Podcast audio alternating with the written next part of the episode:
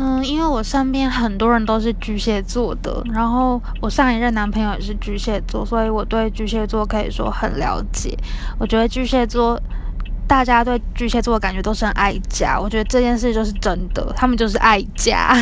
然后我觉得他们真的非常细心，然后他们也蛮容易生闷气的，就是他们会放在心里，然后有自己的小剧场，然后不讲，然后一定要你就是好好的就是炉到他跟你说，然后你就会说，哇靠，原来他装这么多东西，我都不知道，原来你是这样想的，就是他们心思真的很细腻，然后也很容易受伤，我觉得。